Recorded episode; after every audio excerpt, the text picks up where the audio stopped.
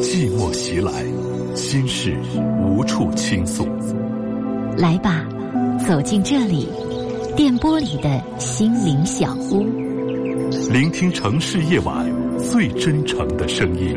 亲情、友情、爱情、婚姻、家庭、情感，一一诉说。相信陈峰，相信陈峰，倾听你，倾听你，了解你，了解你，帮助你，帮助你。陈峰每晚与你有约，用爱为你情感解惑，用温暖给你情感答案。请守候温暖电波 FM 九十四点六，AM 六二幺千赫，龙广新闻台。每晚七点半，陈峰主播，心事了无痕。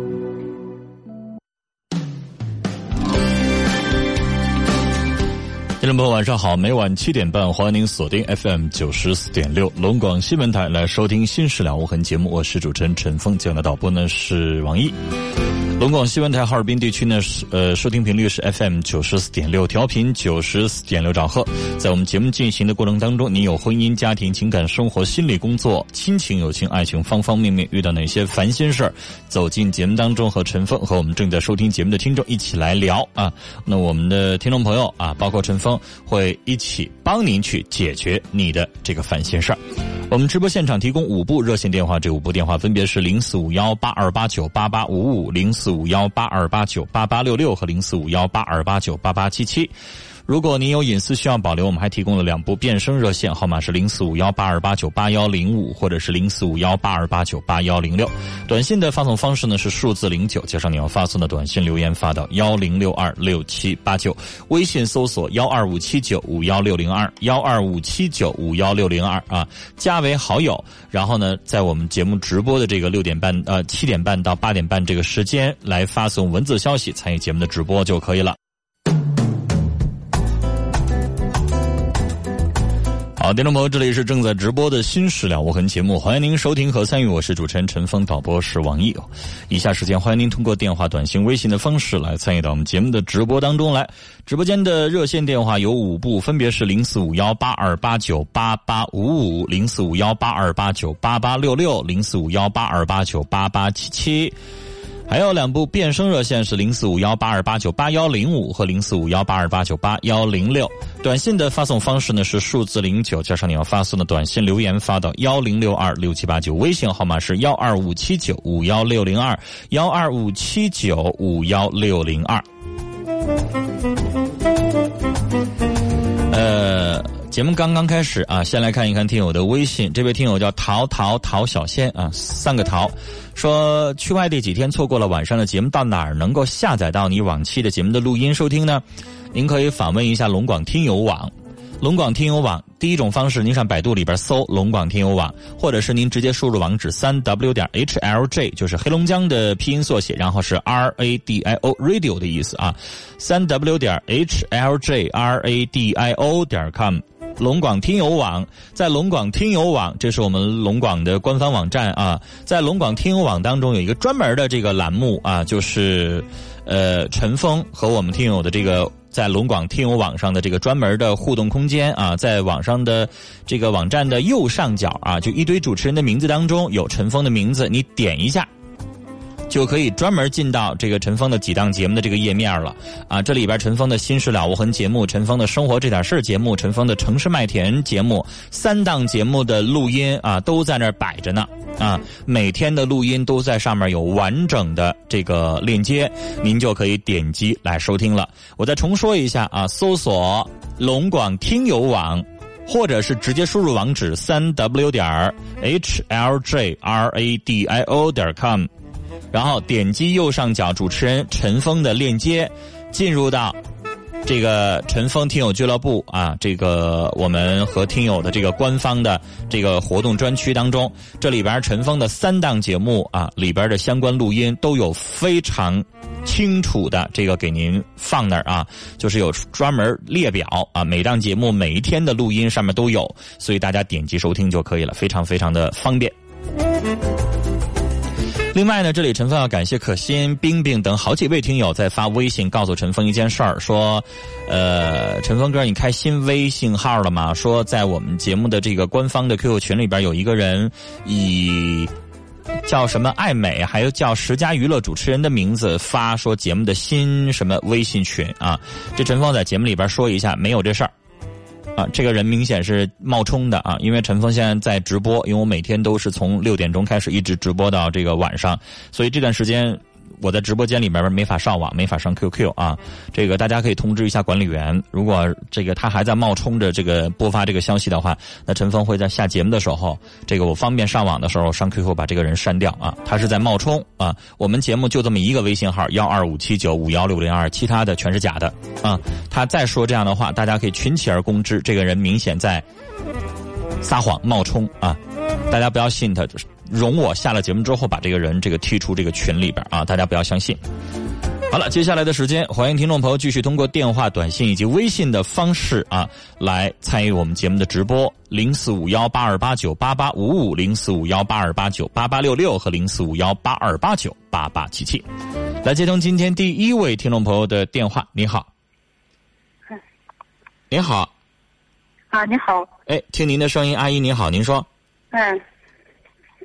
我想有点困惑事儿，我想只要陈峰给我指导指导，看看怎么办不？啊，不客气，您说吧。我岁数我岁数大了，嗯，我都都七十了。啊。晚晚上你吧，搁那个绥化搁街里。啊。啊，我那孙子搁几个哈尔滨。啊。他们都想要接给我接到他们身边去。啊。我不想去。啊。啊，我搁农场，我搁这绥化这个长沙这个农场这住。啊。我有点紧张，陈峰啊。啊，不不着急，您慢慢说。啊，对吗？除了我电话参加你节目，我就没没打过电话，反是。啊啊，不着急，您慢慢说。哎，行。就是儿女都想接您上他们身边去生活，是吧？哎，对。啊，接您去，让您去享福去，还是让您给伺候孙子孙女去啊？让我去享福去。啊，享福去，那不好事儿吗？那好事我不想，我就习惯了，这已经。哎呀，这过多好啊！阿姨啊，哎，你也得理解一下子女吧。啊。子女想尽孝。啊，对，是不是啊？子女在城市里边生活，呃，这个觉得很方便。你说又有超市啊、医院呐、养老啊，各个方面都很方便。您在乡下，人家可能会觉得您生活不方便。而且你要明白，儿女想尽孝，你毕竟年纪大了。我看一下导播告诉我，你六十九岁了哈。啊，年纪大了，这个年纪您知道，可能头疼脑热什么的。毕竟上大城市啊，医疗方发达。儿女呢，照顾你也方便，他不希望你一个人在这生活不方便，对不对？是啊。那您就理解一下儿女，这个阿姨，我跟您说哈，啊，就像那个我我我爸妈去年就想上想上三亚，但是呢，就是他犹豫来着。按理来说应该去啊，很多咱们东北的这个老头老太太也都上三亚去猫东去哈。但是俩人后来就思考了一个问题，就是什么呢？就是他俩身体都不太好，就是都有脑梗、心梗什么的。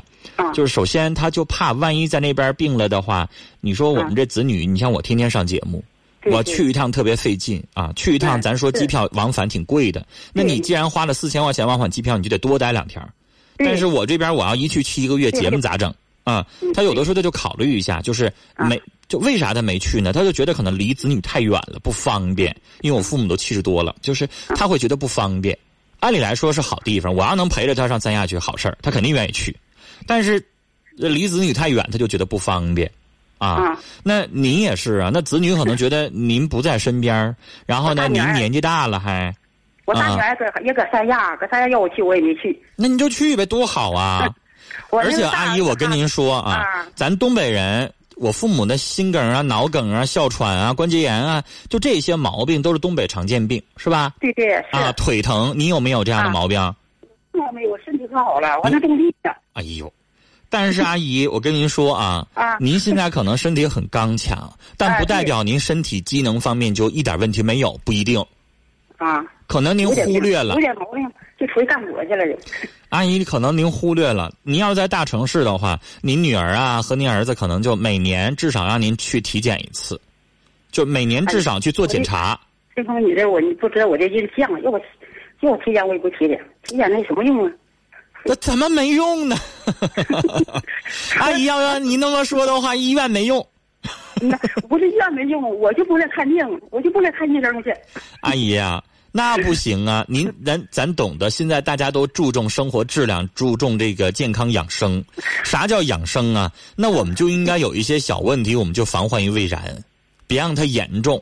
那您不去检查去，您都不知道自己身上有没有什么问题，有没有什么毛病。阿姨，我我我说一句，怕您不爱听啊。我乐您想想，六十九岁了，身上能没有问题吗？啊。那器官运行六十九年了，肯定它有问题，但是您没把它当回事儿。我真不当回事，脑病。你 肯定的，你比如说咱常见病，三高：血脂高、血粘稠度高、胆固醇高。是不是啊？没事验验肝功去，转氨酶高不高啊？然后你再验验血，看看血脂高不高啊？血糖高不高啊？然后这个胆固醇高不高啊？需不需要注意啥？您什么都不去检查去，那能行吗？那验检查出来不给俺女。那检查出来了之后添麻烦，咱得治啊。那阿姨，你要不检查，哪天嘎嘣一下来个大病，那不更闹心吗？大病。咱身体有个感冒，咱是不是应该及时吃药？那您就不吃药，就愣挺，完小感冒变大感冒了。我就愣愣挺。那不完了吗？您知道我我我在上个月还是大上个月，我发了一条微博，有很多听众关心，就问我咋的了。你知道啥事儿吗？我跟您讲，阿姨，我我我绝对不是说说说说在说您不好啊。我我给您就举个例子，而且这是我真事儿。好，哎。我有一个特别好的一个朋友，啊啊，特别好的朋友，她老公，这男士才三十二。是啊，三十二岁，我跟您说，他就什么毛病呢？这个小伙你想三十二岁小伙子，那肯定老健康了，是吧？对。他上大连去玩去了，玩去的时候吧，就下海了。下海吧，就穿那个那个那个潜水服，然后身上湿透了，湿透完了之后吹点海风就凉着了。凉着完了之后，他也没当回事儿，觉得身体身强力壮的，这个不着急。就是以前也养成习惯，感冒第一天先不着急吃药，严重了再吃啊，也就没吃。没吃，大概挺了三四天，就咳嗽上了。啊，咳嗽上他也没太当回事儿，但第二天有点咳嗽严重了，有点咳出出血丝儿来了，赶快上医院了。上医院检查已经肺炎了。哎呦啊，肺炎了呢，说实话也没啥大事儿，是吧？你住院你打点滴呗，是吧？啊，打了，打了之后呢，就是没那么太注意，就是点完了就走了。啊，点完了就走了之后呢，我跟您说，他自己有心脏病，他不知道。因为身体好啊，他有他心脏其实三十多岁他就已经出现早搏了，但他自己不知道，他就有的时候可能觉得稍微有点身体累了，就可能就觉得工作累了，然后呢肺炎诱发了心脏病，最后我告诉您，这个人四天人没了，三十二岁去世了，阿姨多吓人呐！我不害怕。你知道我 我特别觉得，你说三十多岁人突然就一个感冒，最后人没了。那三十多岁去世的可惜了，像我这么大年纪。怕他干啥呀？走吧走吧。阿姨，您是乐观，但您子女不这么想。您子女说：“我老妈，我希望她身体好，健健康康的，希望老妈长寿啊。”子女不是这么想的。啊！我那妹子吧搁大连，我女儿吧搁三亚。那你看，大连和三亚都是好地方，都海边啊。我老儿搁还搁绥化都上班，让我去我就不去。我搁这过都今今都十来年了。太犟了。老头都没有了，老头阿姨，你要想想，你要想想，你要老伴在。还好一点，老伴儿不在，剩您老太太一个人，那子女能不惦记吗？是不是啊？就自己在家。而且阿姨，您想想，您女儿孝顺，就是阿姨，您也有老人。您当年的老人过世的时候，假如说啊，因为离得远，没有及时赶过去，那心里边一辈子难受啊。现在子女是啥呢？过去条件不太好，都年纪轻，都奔奔着那个往上爬坡。现在您六十九了，估计您姑娘也也也不奔四十岁的人了啊。这个时候年纪上呢，可能他觉得工作上已经差不多了，我有时间了，而且一般这个年纪的条件也好了，是吧？我就希望往老妈身上花花钱，我尽尽孝。因为您知道，现在 我也是啊，在微信上这个写这个情况。我我前两天。这个带队上韩国，我我带着我们家老头老太太去的，我带着我们家老头老太太去的。过两天上上台湾，我也给我们家老头老太太交上费了，然后一块儿去。啊啊！为啥呀？就希望你这老人嘛，七十多岁了，说句难听的，你谁还敢保证明年能不能走得动啊？对不对？不敢说吧？你你我条件好，我能花得起钱，但是我还不敢保证我胳膊腿利不利索，万一哪天躺床上动不了了呢？所以趁着能动，那。我就希望他们多出去走走，去看看，不，他们他们也愿意去看看。那您也是，您子女也就这么想的。您年纪大了，六十九了，就希望您到身边享享福，检查检查身体，没事预防预防。你不预防，阿姨，您想想您的身体啥样？你在预防上，你该吃的药，该该有的这个健康养生都做上，那您啥样？您可能能活八十九十一百。我哎呀妈！活大岁数干啥呀？没儿女。阿姨，你咋这么说话呢？我年纪轻轻，我还想长寿呢。我一片药我都不吃，啥药我不吃。阿姨，你要这么说，我跟您唠不下去了。你看，你还整出来一句“活那么大岁数干啥”？那不行啊。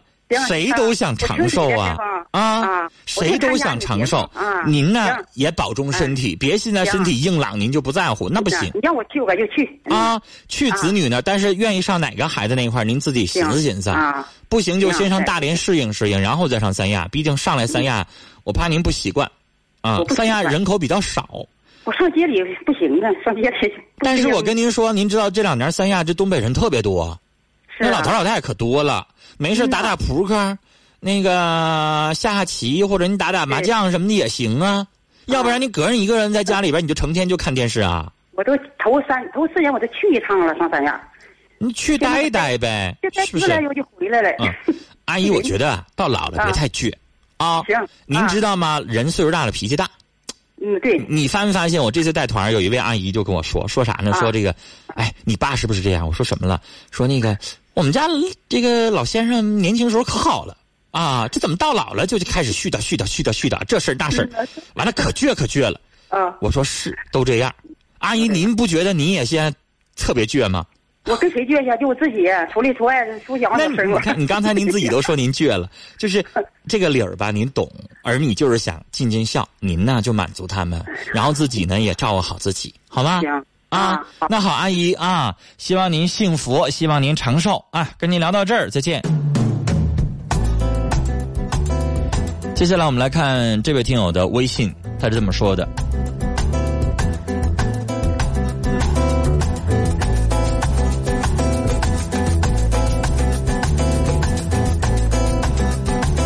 他家难以抗拒，说我们结婚八年多了，以前我上网愿意聊天，但是不聊过度的话，现在不聊了。可是他现在报复我啊，在网上跟别的男人聊，啥都聊，我咋办呢？先生，你以前聊，那现在你聊够了。他为啥报复你啊？肯定你以前没少聊啊，是吧？你不聊过度的话，那你媳妇儿现在故意气你。那怎么改变他这个毛病啊？那你就把你的业余所有的时间都放在两口子生活上呗。下了班俩人就出去看个电影，下了班两个人就出去逛逛街，让他少往电脑旁边凑合，少没事去聊去。时间长了之后，感情甜蜜了，恢复到两个人热恋的那个阶段了，是不是这些毛病也就少了呀？你让他没工夫寻思那些呀。他不是为了气你吗？你对他好，他还气你干啥呀？是不是？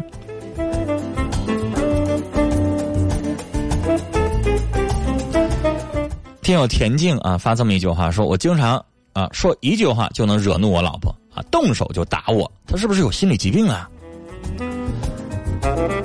哎呀，您老婆脾气实在是太暴了哈！您能跟我说都啥话把他惹怒了吗？我要听听您到底说了哪些话。如果你这话说的实在太过分，那有的时候也得说有情可原，不怨人家。但假如说这话不重，他还这样，那是他脾气的问题，也不一定就有心理疾病。可能他脾气太暴躁了，你不惹他不没事吗？那以后就少惹他呗。那有啥办法？你娶了她，你了解他的秉性啊。想改变他的脾气也不可能啊，那是人和人的性格的差异，是不是？那咱以后就顺着他呗，用咱老话说顺毛麻子，别惹他，是不是？听我王峰说，我还有一个多月就要结婚了，房子装潢什么都弄好了，可他要的首饰没钱买了，我该咋办呢？怎么和他说呀？先生，两口子结婚是高兴事儿，啊，他在名义上现在已经是你妻子了，我不知道你俩登没登记啊？那有话就实说呗，你就说呗，亲爱的，咋整啊？这钱全花到装修、买家电、买房子上了，现在还要给你买首饰、买三金，现在没钱了，咋整啊？咱俩想想办法呀！你借点，我借点，然后咱俩一块还呢，还是咋办呢？还是不买了，还是少买点，还是买便宜点，还咋办呢？俩人商量着来呗，是不是啊？眼瞅着俩人在一起过日子，这些话可以跟他商量说，也不至于非得自己打肿脸的充胖子，然后借个呃脚趾朝天的，最后。结了婚不还是你俩得还吗？先跟他商量商量呗，是不是？啊万事呢，真心要和你过日子，这个事儿都是可以商量的。好了，我们继续来接通听众朋友的电话。你好，喂，你好，你好，您说。哎，你好，嗯，我姓我陈峰老师，你好，嗯，我姓杨，不用说您姓什么，你就说你的事儿就行。嗯，哦，就是我是我是一个那个白血病的患者，白血病是吗？哦，对。哦。我那个我就是，呃，怎么说呢？我今年三十二岁。刚得的吗？还是已经很久了？呃，刚得半年半，呃，不到半年吧。就是刚刚确诊不到半年是吗？对。好，您接着说。啊，我就是，呃，我有父母，还有一个姐姐，但是，嗯，因为怎么说，就是心里有些话不知不知道。但有时候不想跟他们说，因为得这个病之后，他们心里也特别难过。嗯。然后之后，我心里也特别不得劲。但是有时候我就不知道该该跟谁说。其实，呃，按理说我的心态还是挺挺好的。就是女朋友不知道，父母知道吗？哦哦，我那个我父母都知道，呃，我姐姐也知道。我只有只有女朋友不知道。啊，不是，我没有女朋友，现在。啊，没有女朋友，那你的身体现在做到个什么样的状况？做没做放疗？嗯嗯，做的是化疗。做化疗了，做了几次了？嗯，做了四次了。有做四次了，现在身体怎么样？现在还可以。就是有没有什么症状？你知道做化疗有的时候对身体有很严重的灼伤，有有一些后遗症。啊，身体上脖子呀、胳膊呀，有没有很严重的灼伤？哦，那个你说的是放疗跟化疗不太一样。啊，就是现在你还没有，是不是？嗯，对。哦，就是头发呢也都正常。我我前一阵掉了这，现在现在不掉了。啊啊啊！那你的意思说你现在没有女朋友呢？吗？哦，不是说说想交女朋友，因为。好，这整点报时啊，到点自动播出的。呃，咱们俩接着聊，就是你现在有女朋友是吗？哦，我我没有女朋友。那那你刚才说的这个女友这块什么意思？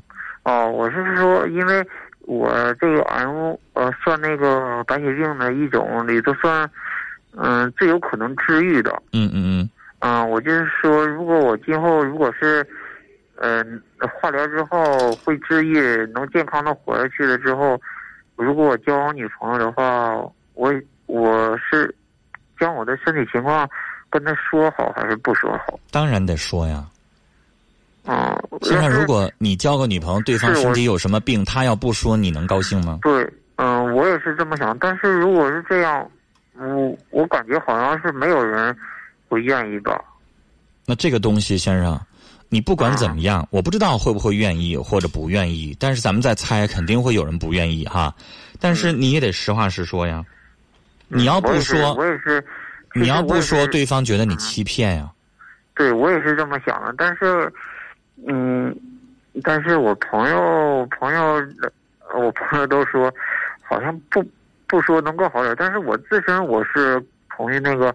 陈峰呢？你的想法？就是我是觉得，一定一定要告诉人。就包括我本人，我有。这是，毕竟这是一个非常严重的事。对，它不是小事儿。对对。他得知道你的身体状况是什么样的。嗯，对对对。其实，咱先不说说能不能治愈，就算咱们治疗的过程当中，你也完全可以找，但是找的过程当中一定要告诉人家咱们的身体情况。啊，然后呢，这个治愈它也不是一蹴而就的，它需要很长时间，啊，需要不断的跟这个疾病抗争，需要斗争，需要去了解，需要调整身体，而且就算是治愈了，先生，你也不是说跟健康人完全一样。对对对。那个癌细胞那个东西，我要随时我们要防范。嗯，是吧？其实我其实怎么说呢？我就是心里呢特别特别的苦，就是但是我。还不想跟父母、跟我姐姐说，但是我也您这样的，如果我一说的话，他们心里更更难受了。啊，你这样的，这个我们节目当中有这样的听众，然后呢，一会儿我在节目当中说一下，如果愿意的话和您联系。我身边就有这么样一位，就是我们以前节目当中，我有一个呃，有一位听众，他像一位志愿者一样的，因为他不工作嘛，呃，他每天就专门做这个志愿者，他自己得了十年的白血病，然后。就是特别愿意在网上也好，在电话里也好，帮助一些跟他有一样的情况、有一样遭遇的听众，就跟他们去聊，就类似于像心理疏导一样的。然后我现在身边有一位这样的人，他是零五年得的。您知道零五年我们松花江有一次这个苯中毒的事件，嗯啊，他是那一次得的。然后呢，他现在是目前存活，你算算，从零五年到现在多少年过去了？嗯，将近十年了。他的身体比你严重，他已经做过好多次放疗了。我刚才说他身体的灼伤就是他，我经常看他的 QQ 的那个相册，他会更新，就脖子那块儿就是那个灼伤到特别吓人，我都感觉隐隐的看到里边的白骨，就那个状况。但是你在见到他本人的时候，你就会觉得特别不一样，那是一位女性。然后呢，他在这个，他是他是一个什么？他是一个叫叫什么实践者呀，还是叫叫叫志愿者呀，还是叫什么者呀？呃，他在进行着某个就是试验，什么试验呢？就是你知道国际上有一些治疗白血病或者是其他的疾病的一些新药。嗯啊，然后呢，他就签了一个这样的协议，就自己充当小白鼠，然后去试验。在试验这个过程当中，身体会产生很多的问题，然后也会有有不断的有好处。然后他全国各地去做演讲。其实他这么多年来，他已经从了从一个癌症患者变成了一个什么呢？变成一个叫呃癌症或者是叫白血病抗争的一个模范，一个一个全国有名气的一个一个代表了。就是很多。呃呃，医医学研究会，包括有一些医院都请他去做演讲。我我我就很佩服她，她是一个女性，然后她真能做到，先生，我不知道你能不能做到哈。她接受了，她接受了很多，你让我把这句话说完。她接受了很多国际上非常著名的专家的建议。你知道那专家的建议，我得说，说实话有点狠。怎么个狠法？我不知道你能不能做到。专家建议他，如果要想让自己的自身免疫力上来的话。让你自己自身的脂肪含量降到百分之五，你知道百分之五是什么概念吗？脂肪含量降到百分之五，那你要跟这个参与奥运会那种国家级的运动健将一个水准。对于一个女性来说，我跟她见面聊完了之后，她穿着高跟鞋来的，然后聊完了之后把高跟鞋一脱，光着脚走回去，你知道吗？从从龙塔这个角，从龙塔走到江燕去。嗯，身上晒得却黑，然后一个女性那胳膊那肌肉比我还厉害，全是小肌肉，她的脂肪含量现在是百分之四点五。你知道那是什么概念吗？像一个健美运动员一样。知道。他为什么这么做？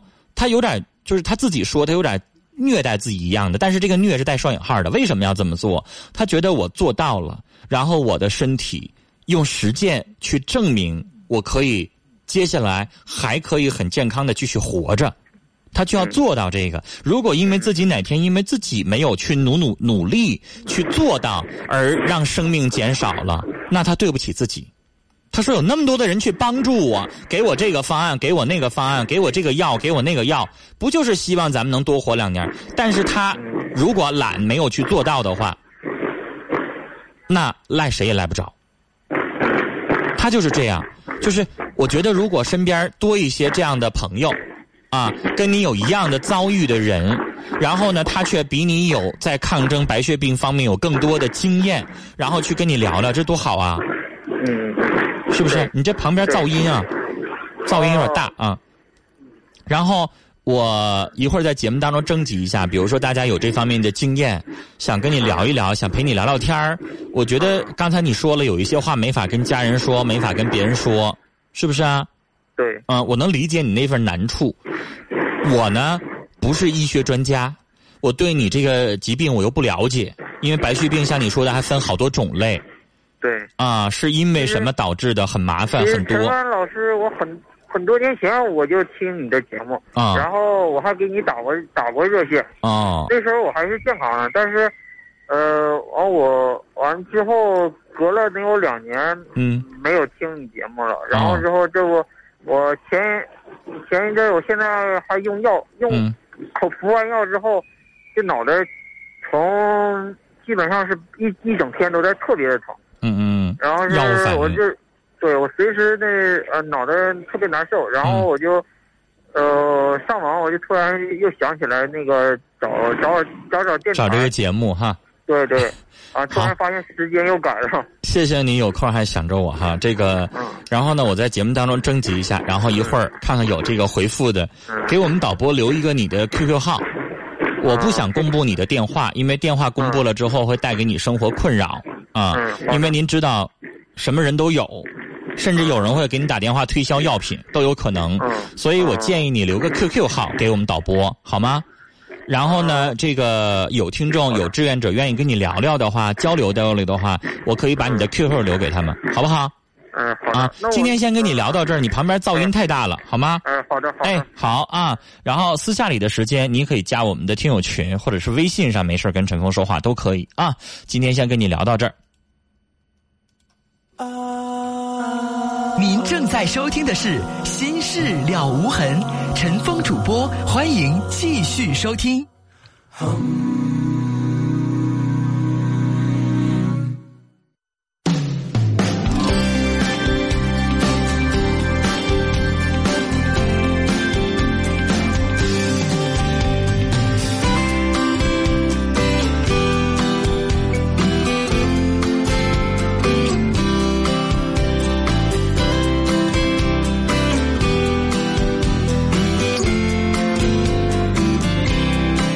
听众朋友，这里是正在直播的《心事了无痕》节目，我是主持人陈峰，今晚的导播呢是王毅。您正在收听的是龙广新闻台哈尔滨地区的收听频率 FM 九十四点六。来，我们继续来看听友的微信短信啊！提醒大家，我们直播间的电话零四五幺八二八九八八五五零四五幺八二八九八八六六零四五幺八二八九八八七七。短信的发送方式数字零九加上你要发送的短信留言发到幺零六二六七八九。微信搜索幺二五七九五幺六零二。刚刚陈峰在呃刚才的这个电话当中，我接到的这是来自于伊春的一位三十二岁的，他自己说他是姓杨啊，杨先生。呃，得了白血病，现在半年的时间。他现在最上火的一件事儿，不是治病，他上火的一件事儿是，这个以后啊，他是非常有几率治愈的，因为他说了，他得的这个白血病是最轻的一种，非常有机遇，非常有希望治愈。他说，如果身体渐渐好起来，哪一天找个女朋友的话，要不要告诉对方他的身体的实情？我刚才跟他说了，得说。啊，我们要本着一个真诚的心跟对方交往，对方要不愿意那就拉倒，啊，愿意当然更好，是不是？那陈峰给他一个建议就是，如果我们收音机前的听众，您自己啊是这个在这方面有研究，或者是我们的听众有白血病的这个经历的这样的听众，可以和我们节目取得联系啊，让这位听友交几个朋友，然后能帮一帮他，他生活的比较苦闷。没有人跟他聊这个问题，因为跟父母说的话，就会父母更担心，不知道跟谁说这个事儿啊。以前我们在节目当中有过这样的先例哈，曾经有这样的听众也是跟他这个情况有点像求助，然后呢，曾经有过一个陈峰，一提起他的时候心情就不太好，就是啊，就是我非常感谢的一位小伙子，他叫李新月。他和陈峰的节目在一起相伴了一年多的时间，他自己得了白血病十年的时间，一直很健康、很乐观的生活，然后跟女朋友在一起也非常的快乐幸福。命运捉弄人吧，就是新月在参与我们节目半年之后，又病情严重了，复发了，又添了一种癌症，叫鳞状细胞癌，最后在一年半之后，新月二十四岁的时候去世了。我特别记得新月，也会记得我们收音机前有那么多那么多可爱的，然后让我们觉得他们是那么的美好的，那样快乐的，我们可爱的听友们。所以，如果您听到了刚才这个电话，他需要人去跟他聊聊，而且最好是比较懂得白血病的。这种相关的知识或者有这样的经历的。如果您听到节目的话，可以和陈峰取得联系，用微信的方式就可以搜索我们节目的官方微信号码幺二五七九五幺六零二幺二五七九五幺六零二啊，然后呢加为好友发文字消息跟我们节目取得联系。您啊愿意和他聊聊天，或者是您懂这方面的知识的话，和他在网上 QQ 啊或者是微信的方式聊聊天。帮助他一下，他现在觉得比较苦闷，他有一些话不知道跟谁说。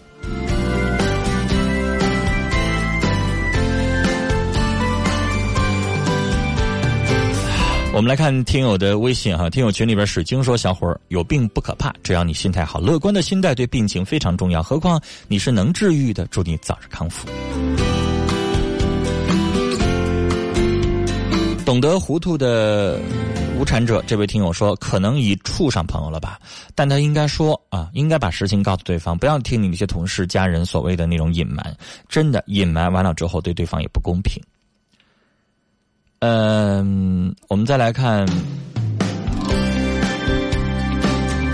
短信。呃，这位听友是雪儿飘飘，他说：“阿姨啊，儿女啊，就想让你享受一下晚年生活，多好啊！如果可以的话，去吧。”去试试去，有这么孝顺的儿女应该高兴，呃，别让儿女失望啊。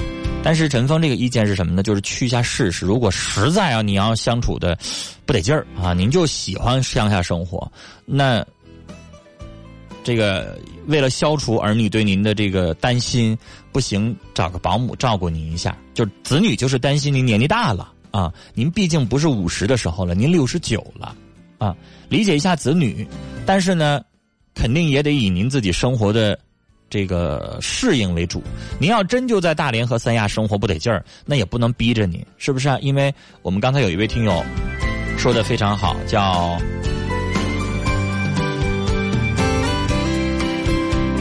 呃，我突然找啊，叫平淡一生。他说了，每个人对幸福、对对生活的这个想法不一样。也不一定说这阿姨倔，就是她可能想法不一样，这也也对啊。就是可能这位阿姨觉得上大城市就反倒我倒不得劲儿了，这也这我也理解啊。好了，我们来抓紧时间再来接听一位听友的电话。你好，女士。哎，你好，陈芳。你好，你好，您说。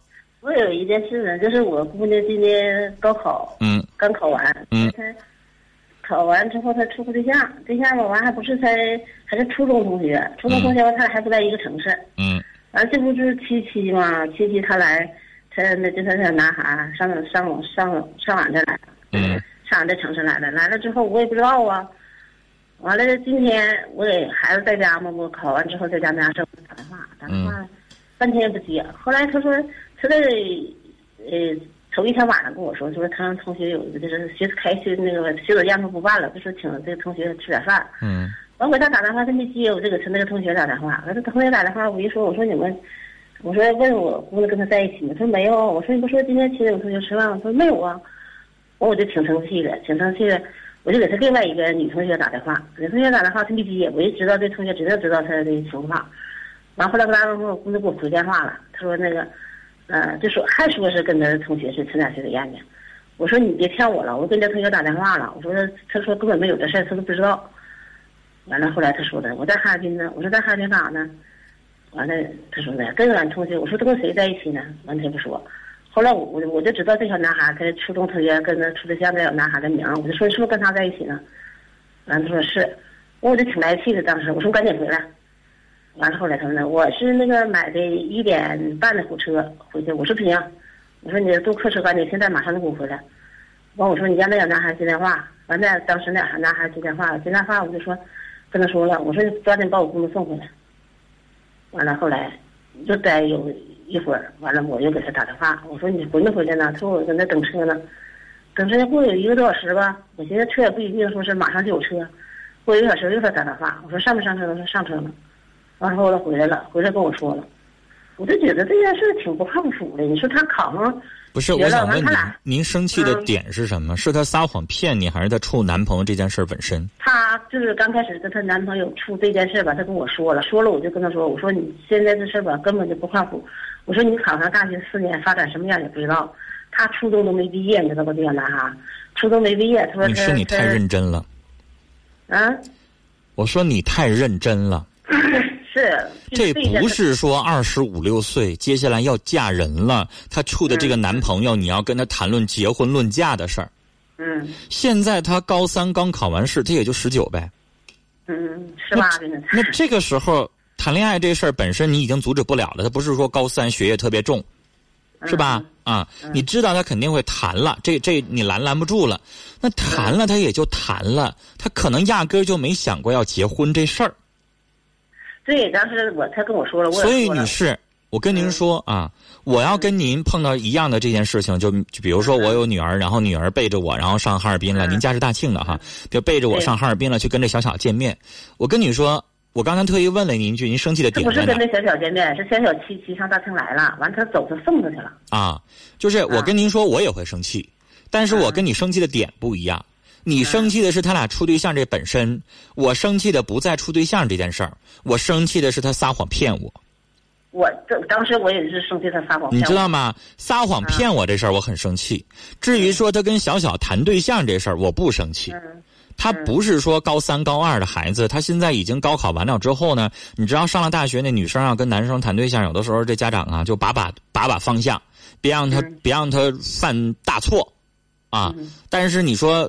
还不让他谈，非拦着就不让他谈，我我觉得家长你也懂，你拦不住，啊！但是你要让他找一个靠谱的、正常的孩子啊，正正经经的男孩这个男生呢，你也没说他说是吊儿郎当、不正经，没有是吧？只不过说他离得远，所以我打断您，我说呢，这事儿您有点想太远了。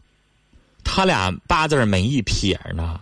现在有很多年轻人十八九岁啊，他就是喜欢，喜欢呢，也就是两个人处处。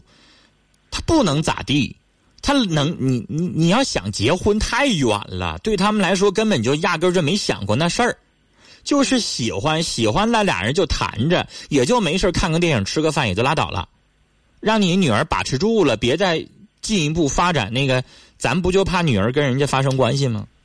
你让女儿保持住，别这个也就行了，你其他的你还管那么多干啥？你想太多了。当时我说的也是，就是这个。就你有点担心，说，哎呀，这这离这么老远，俩人能处成吗？我跟你说，女士，我都会一笑而过。什么成不成啊？我告诉你，半一学期的时间，没准换俩仨的呢。这都很正常的事儿。没有，就是这样，特别的给我郑重的跟我说。那你就让他先处着呗，能咋的？女士，你年轻的时候处一次就成了呀。你不也得多处几次，然后在感情上能够慢慢成熟起来，然后让他自己知道什么叫疼，有分手，有煎熬。你不两地吗？两地之后你就有思念吧？你思念过程当中两个人会吵架吧？吵架过程当中两种结果，要么分，要不然感情更好。他如果没分，感情更好，说明你女儿成熟了，连异地恋他也能驾驭得了了，对吧？但是如果他要分了，分了就分了，再找呗。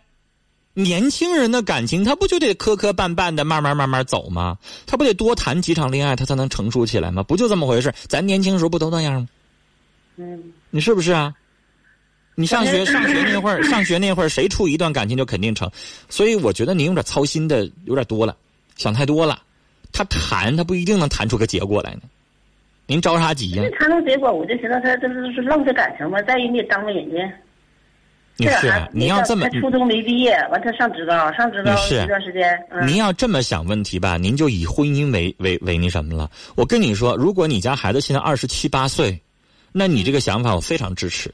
二十七八岁没那个时间浪费啊，谈一个靠谱的谈，不靠谱干脆别看，啊，赶快的。但是你家孩子才十八，十八是不是有时间可以去浪费？这话可能你听着不不顺耳啊，但我的意思说，年轻时间长着呢，你让他由着自己的性子先去，去尝试一下，知道感情是怎么回事儿，不就得了吗？你现在硬憋着，女士，我告诉你，你憋得着吗？你憋的憋不过人家可能。嗯，现在反正我也也我也没憋着，反正也也。就是你不同意，不同意咋的？我偷摸接着谈呗。嗯，反正我。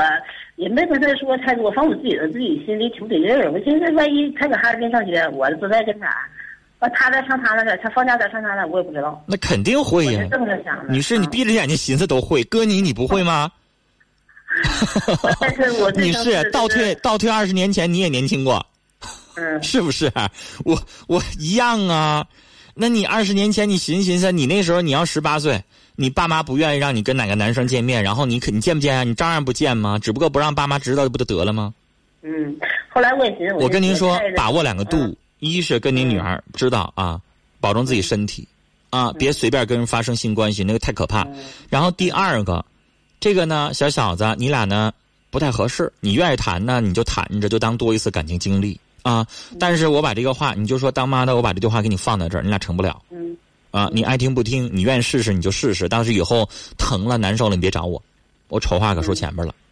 那谁没年轻过呀，女士？咱年轻的时候，你爸妈说的那个这小伙子不靠谱，你听了吗？我想跟你说，太多人不听了。你不让他去撞南墙，他知道回头吗？嗯。是不是啊？年轻人想的就是你管好不好，你让我试试。这常事儿，对不对？而且年轻人叛逆呀，你妈越不让我去，我就偏去。我也这么想的，所以所以他跟我说吧，我就我跟您说，嗯，有的当妈的就非得管着这个不让干，那个不让干。我告诉你，子女有的时候他就就跟你犟起来之后偏干。嗯啊，你不让我干哪个，我就非干哪个。嗯，这很有可能。